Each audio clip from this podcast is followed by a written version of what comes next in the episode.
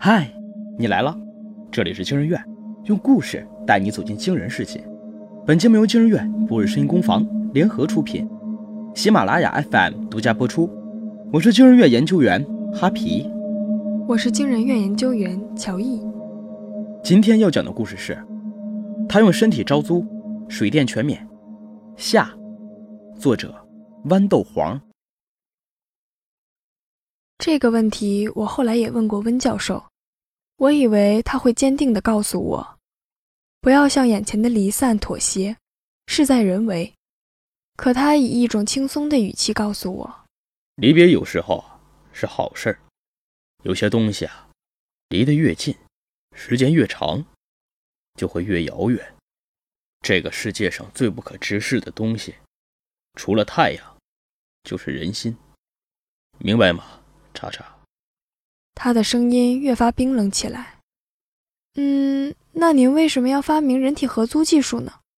是单纯的为了实现商业利益最大化，还是为了打破人生老病死的自然规律呢？我正视温教授的眼睛问道。他摊开手，笑着答道：“ 哈，说实话，我不知道。人很喜欢发誓，许下海枯石烂的诺言。”初衷是热烈的爱，但结局往往事与愿违。忠于别人很容易，忠于自己却很难。不愧是教授，到现在我也没想明白他说的这句话。对于离别，我和他们的看法都不一样。我是个天性凉薄的人，可能和从小辗转多地上学有关吧。记得小时候，我妈总教训我。你能不能对人热情一点？这样冷冰冰的，哪个小朋友愿意和你玩啊？我倒觉得没有人和我玩也挺好的，反正每次转学还没来得及记住大家的名字，就要说再见了。慢慢的，我开始相信悲欢离合、人来人往不过是人生的常态。初中的时候，老师隔一段时间就要调一次座位，这周和同桌相处得很愉快，下周又遇到了个洁癖的同桌。其实我只是想说，在学校里，大家不过是因为共同在一个教室才会成为朋友。坐的距离近了，关系就好一点；座位换得远了，关系就变淡了。然后会跟新朋友再发展关系，没什么好舍不得的。有段时间里，班里一个梳着娃娃头的女孩要转学，全班同学都围在她的座位旁，哭得稀里哗啦。我本想也挤出几滴眼泪。好让我显得不那么特殊，但归根究底，在我的认知里，离别只是一件再正常不过的事。也许是从那时起，我就完完全全是个情感迟钝的人了。于是我天真的跑上去，对他们安慰道：“为什么要哭呢？一起玩的时候开心就好了，反正以后大家也会有新的朋友。”说完，同学们都用火辣辣的目光盯着我，眼中还夹杂着惊异和鄙夷。或许是因为我的冷漠，全班同学都用远超年龄的恶意对准我。他们在我书包的芭比上涂了墨水，在我走进教室的时候故意绊倒我。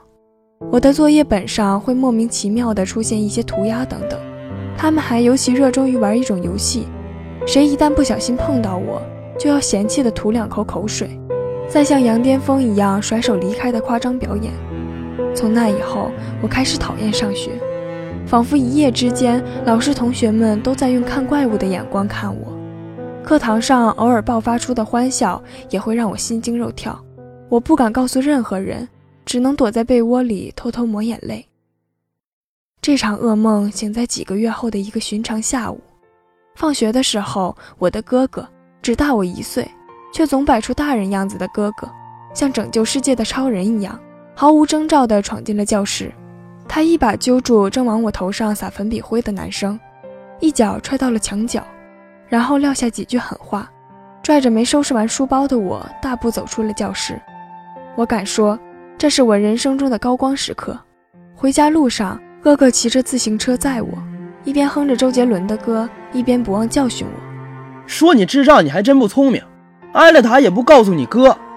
告诉你啊，从今儿起，你每天跟我学跆拳道。”不能让别人欺负咱，知道了吧？知道啦。我撒着娇，靠在他瘦骨嶙峋的背上，有点硌，却让我感到无比的温暖和安心。眼角溢出久违的温热液体，顺着脸颊淌下来。原来你还有个哥哥。那臭小子冷不丁冒出一句话，打断了我的回忆。你你哭啥？刚才不是还说只要一块玩的时候开心就好了吗？他的声音像是隔着什么东西，像是我和哥哥以前躺在老家院里的凉席上时，清凉不腻的风。他在五年前去世了。我讲的风轻云淡，就像在阐述一件和自己毫无关系的事。你和你哥感情很好吗？他拉家常般的问道。才没有，他最讨厌了。我急着否认。那一刻，我有些恍惚，眼前模糊又渐次清晰起来。教你很多遍了，三步上篮要对准篮板。你是腿太短呢，还是眼睛有问题啊？智障！一个高高瘦瘦的身影运着球跑过来，一屁股坐在地上，坏笑的看着我的糗样。那时的我气得满脸通红。谁说我没对准了？不信你再来看嘛！当我回过神来，已经对着墙角落灰的篮球呆望了很久。那你哥也太讨厌了吧？那臭小子没心没肺地嘲笑我。是啊，他真的很讨厌，幼稚、自私、鲁莽。逞能、不负责任，用来形容他，个个都贴切的很。他死于洪水中，为了救一个小女孩。我顿了顿，苦笑着说道：“舍己救人，很俗，但很伟大，对吧？可是，在我看来，他是世界上最自私的人了。他虽然丧命在洪水里，但这事儿啊，往小了说是救了一个女孩的命，往大了说，是挽救了一个家庭啊。”可他同样毁了一个家庭。尾音的颤抖快速蔓延，变成了哭腔。他毫无征兆地抛下我们，抛下宝贵的生命，丢掉了未来的一切可能，一头扎进凶猛的洪水里，然后淹没在咆哮的泥浆之中。我永远失去了我的哥哥，年近半百的爸妈永远失去了他们的儿子。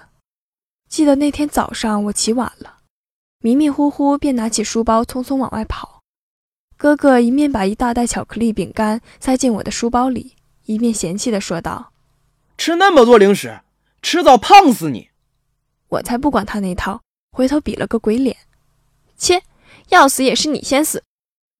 想不到再见那张不羁的脸时，是在学校举办的英雄追悼会上，他的黑白照片依然笑得春风得意，看上去还是那么欠揍。只要在一起的时候开心就好了。可是我还是好难过。这五年以来，我像揉面团一样把这句话揉来揉去，展开、折叠、碾在心上，想以此消化在身体里，却还是变成了血管里沥出血痕的沙粒。都是屁话，哥哥，我要你永远在我身边陪我，就像现在这样。如果你身在一个精心布置的骗局里。设下这个局的是你最亲近的人，那么我断定，大概率下你这一生都逃不出去，因为即使你发现自己困顿其中，也未必具备接受血淋淋真相的勇气。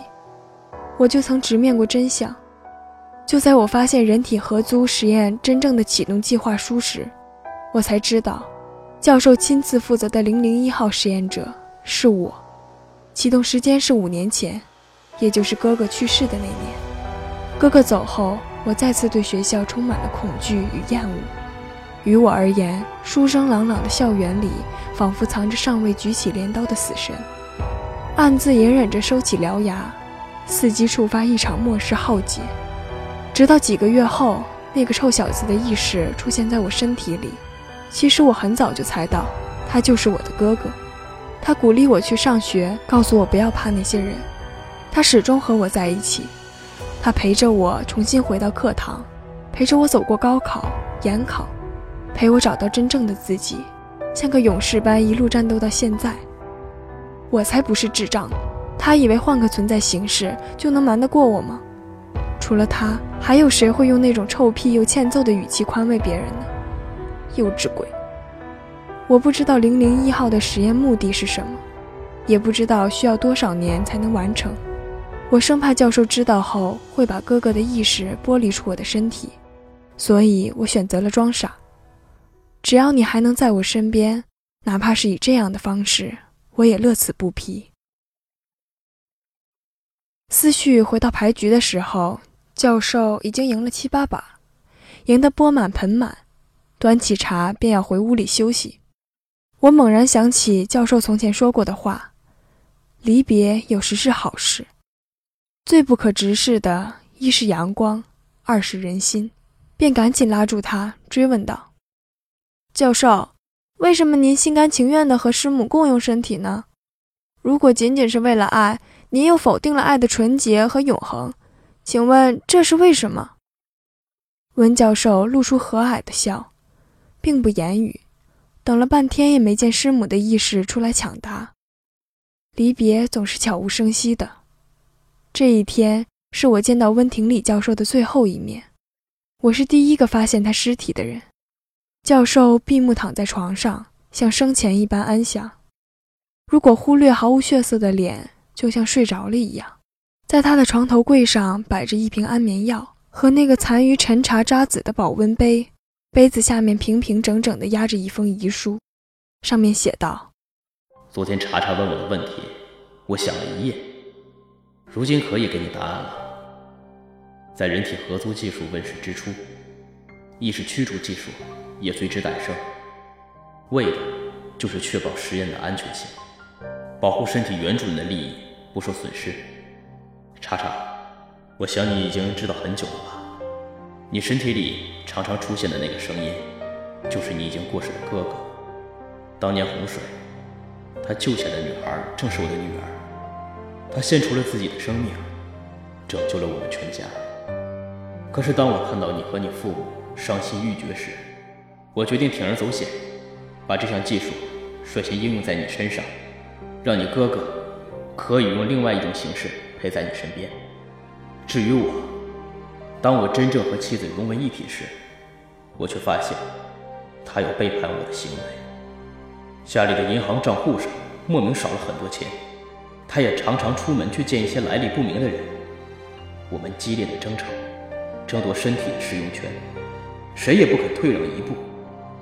我一怒之下，把他的意识驱逐出了我的身体，从此我又回归了自由自在的生活。可是渐渐的，我发现我继承了他生前许多的习惯：买菜时会盯着秤，遇到没有井盖的井，要痛骂几句没有公德心。看到流浪的野猫野狗，会忍不住去偷食。原来爱一个人很久以后，会不自觉地想向他靠拢。我不再是我自己，我的身体早就属于我们夫妻二人。我好像成为了在人间的另外一个他，可我仍然放不下对他的恨。我无法接受背叛，直到我在你师兄的档案里看到了一封资助证明，我便将上面的扶贫基金会的电话打了过去。原来那些钱，他是用来资助上不起学的乡村学生。好巧不巧，这个学生刚好就是你的师兄。我无法原谅自己，更无法忍受没有他的日子。今天是他去世一周年的日子，看来我要亲自和他赔礼道歉了。这件灰色的马甲是他织的衣服里最满意的作品，我穿着去，想必能给我几分面子。你问我为什么愿意接受人体合租，我说，因为唯一的租金是爱。如果到了不得不向离散妥协的关头，只要在世的人永远记住逝者，他就从未在世上真正消失。无论他的意识是否在你身体里，这个就当做为师给你解答的最后一个问题吧。来世再见，查查。我浑浑噩噩的参加完教授的葬礼，外面下了好大的雾，白茫茫一片，使人看不到远方。地铁上还算舒适，哥哥也没有出来捣乱，我却偶然瞥在座椅上方的移动电视上的一行字：重磅消息，当红小生王炸在事业巅峰期骤然猝死。据知情人士透露，王炸此前的精神状况便十分堪忧。他后悔吗？也许他们想要做回自己，但付出了生命的沉重代价。是啊，认识谁也无法组织自我意识的觉醒吧。轰隆隆的噪声淹没了我，不知怎么，我的意识渐渐模糊，可身体却直直地往前走。再次醒来的时候，我已经躺在了家里的席梦思上。